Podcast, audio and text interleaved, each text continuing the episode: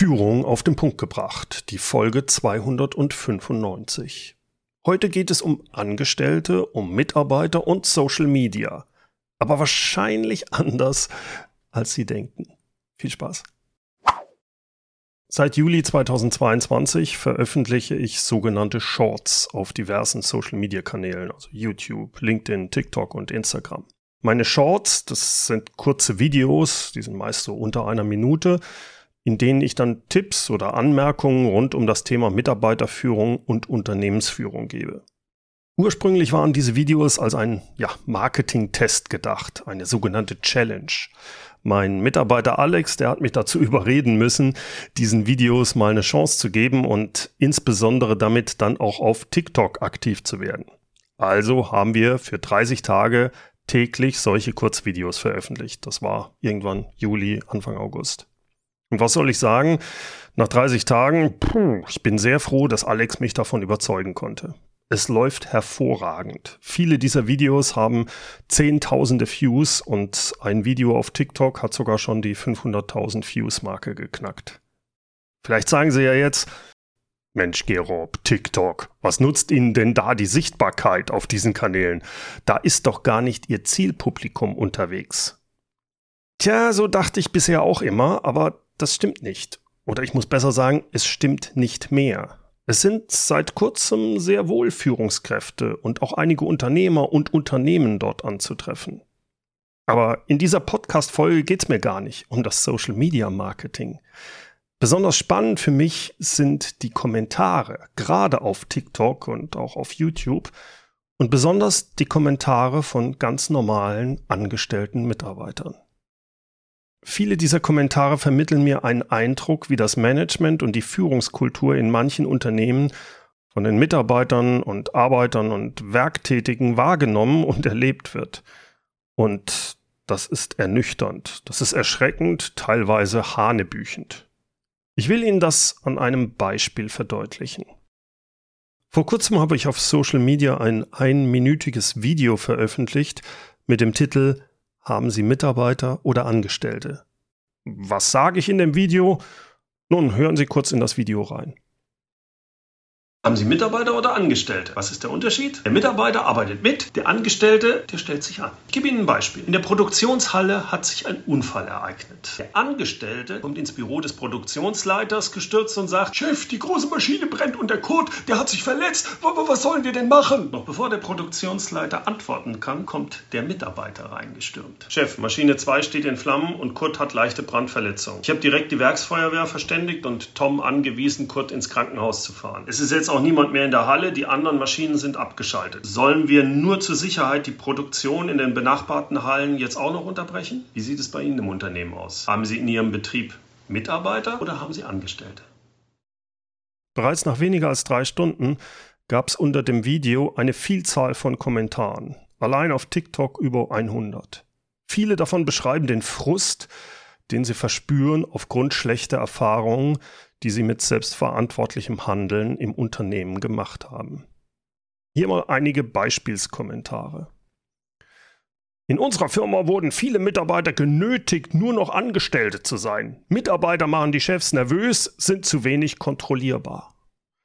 Oder ein anderer. Die Realität der selbstständig denkende Mitarbeiter bekommt einen auf den Deckel, Abmahnung und einen Einlauf, weil er selbstständig sicherheitsrelevante Entscheidungen getroffen hat, beziehungsweise Zeugen involviert hat, wie das Krankenhaus, Tom und die Werksfeuerwehr.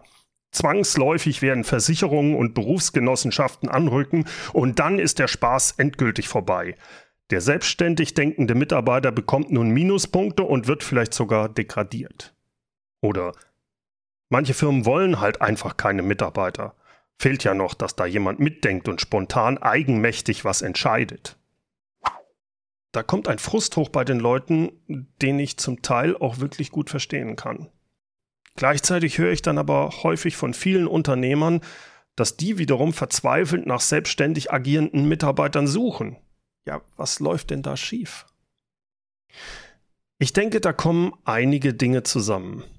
Erstens, überbordende Bürokratie und Vorgaben, vor allem in manchen Unternehmen.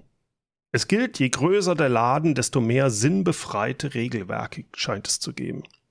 Wenn die Reisekostenregelung in einem Unternehmen mehr als 200 Seiten umfasst und dort dann auch noch alles bis ins Kleinste geregelt ist, ja, dann brauche ich mich auch nicht zu wundern, wenn Mitarbeiter nur noch Dienst nach Vorschrift machen. Wenn ich als Unternehmen meine, ich müsste meinen Mitarbeitern alles und jedes vorschreiben, bis hin zur Vorschrift, dass und wie der Handlauf bei Treppen im Treppenhaus zu nutzen sei, ja, dann brauche ich mich auch nicht zu wundern, wenn diese Mitarbeiter keinerlei Eigeninitiative und Nachdenken mehr zeigen. Es ist ja anscheinend nicht gewünscht. Das zweite ist Micromanagement. Wenn Manager alles vorgeben und das Kleinste noch kontrollieren müssen, dann bleibt natürlich Vertrauen und Eigenverantwortung der Mitarbeiter mit der Zeit einfach auf der Strecke. Den wird ja durch das Micromanagement gezeigt, dass selbstständiges Denken und eigene Ideen nicht belohnt, sondern bestraft werden. Ihnen wird nicht zugetraut, nicht vertraut, selbstständig zu arbeiten. Und wenn sie es dann mal machen und etwas schief geht, ja, dann wird direkt bestraft oder aber eine weitere Regel eingeführt, damit sowas ja nicht mehr vorkommt. Tja, liebe Unternehmen, so kann das nichts werden mit dem Mitdenken und mit Innovation und Eigenverantwortung. Der dritte Punkt, das ist gerade für jetzt die Unternehmer, die das eigentlich alle nicht machen, aber ein wichtiger Punkt und das ist die Erfahrung mit früheren Arbeitgebern. Wer über Jahre oder Jahrzehnte als Mitarbeiter bevormundet wurde, sich bürokratischem Schwachsinn gebeugt oder untergeordnet hat und gemicromanagt wurde, ja, der tut sich schwer, auf einmal Eigeninitiative und Selbstverantwortung zu zeigen, wenn es dann gewünscht ist. Selbst dann, wenn eine neue Führungskraft das fordert und auch unterstützt. Wenn also Sie als KMU-Unternehmer damit zu kämpfen haben, dass Sie zu viele Angestellte und zu wenige wirkliche Mitarbeiter haben, dann habe ich fünf Tipps für Sie. Bevor ich Ihnen aber diese fünf Tipps vorstelle, möchte ich Ihnen kurz den Sponsor dieser Podcast-Folge vorstellen. Es ist die Firma Personio. Ihnen geht's doch sicher ähnlich. Es ist schwer, Talente zu finden, gute Mitarbeiter einzustellen und die dann auch noch im Unternehmen zu halten. Und was machen da viele Personalabteilungen? Sie vergeuden Zeit mit bürokratischen Abläufen und arbeiten mit Aktenordnern, E-Mails und Excel-Tabellen. Dabei bietet Personio die All-in-One HR-Lösung speziell für kleine und mittelständische Unternehmen. Als ich Personios Headquarter in München besucht habe, da habe ich mir deren Software im Detail zeigen lassen. Und ja, ganz ehrlich, die hat mich ziemlich begeistert. Sie können damit alle Prozesse und Bereiche des Personalwesens erfassen, Sie können sie bearbeiten und zum Teil sogar automatisieren. Vom Recruiting und Onboarding über die digitale Personalakte bis hin zur Zeiterfassung und Lohnabrechnung. Und das Ganze, das ist mir wirklich sehr wichtig, es ist ganz einfach zu bedienen. Und damit laufen die operativen HR-Aufgaben reibungslos und die Personalabteilung kann sich endlich um die wichtigen Dinge kümmern. Also nicht um Bürokratie, sondern um die Mitarbeiter und die Personalstrategie. Wenn Sie mehr darüber wissen wollen, gehen Sie mal einfach auf personio.de-audio. Ich verspreche Ihnen, es lohnt sich. personio.de-audio. So, zurück zu unserem Thema. Wenn also Sie als KMU-Unternehmer damit zu kämpfen haben, dass Sie zu viele Angestellte und zu wenige Mitarbeiter haben, dann gebe ich Ihnen jetzt hier fünf Tipps, wie Sie das ändern können. Erstens, überlegen Sie sich sehr gut, welche Regeln Sie für Ihr Unternehmen brauchen. Wo sind Regeln sinnvoll und notwendig und wo sollten Sie besser vertrauen? Haben Sie klare Erwartungen und kommunizieren Sie die Erwartungen auch, aber achten Sie darauf, dass Sie möglichst wenig Regeln haben und möglichst viel Freiraum geben. Zweitens, führen Sie mit Zielen, aber nicht mit Micromanagement. Vereinbaren und kontrollieren Sie Ergebnisse, aber kontrollieren Sie nicht den Weg dahin. Drittens, wenn Sie wollen, dass Ihre Mitarbeiter selbstständig Entscheidungen treffen, dann müssen Sie auch akzeptieren, dass mal Fehler oder Fehlentscheidungen passieren.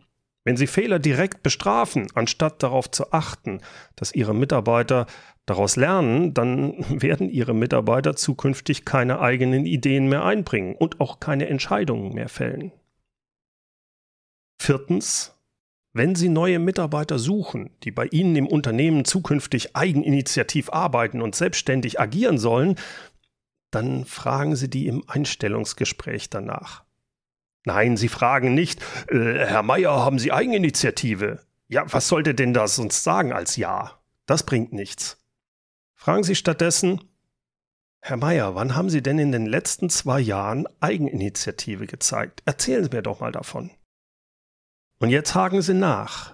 Wenn der Kandidat da nichts erzählen kann oder sich nur mit sehr allgemeinen Floskeln oder Geschichten rauszieht, dann ist das ein schlechtes Zeichen.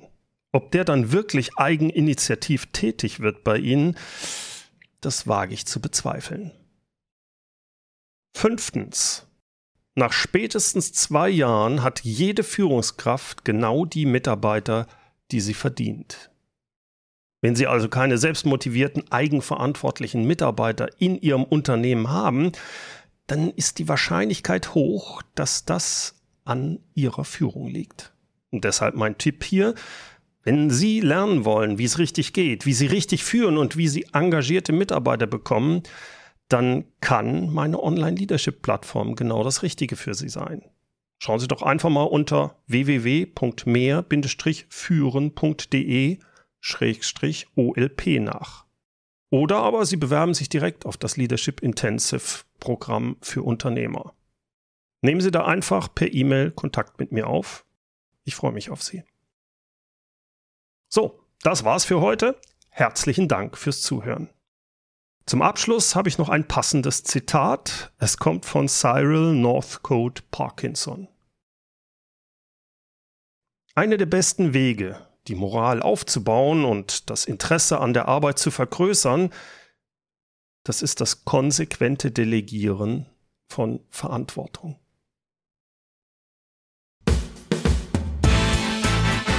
Herzlichen Dank fürs Zuhören. Mein Name ist Bernd Gerob und ich freue mich, wenn Sie demnächst wieder reinhören, wenn es heißt Führung auf den Punkt gebracht. Inspiration, Tipps und Impulse für Führungskräfte, Manager und Unternehmer.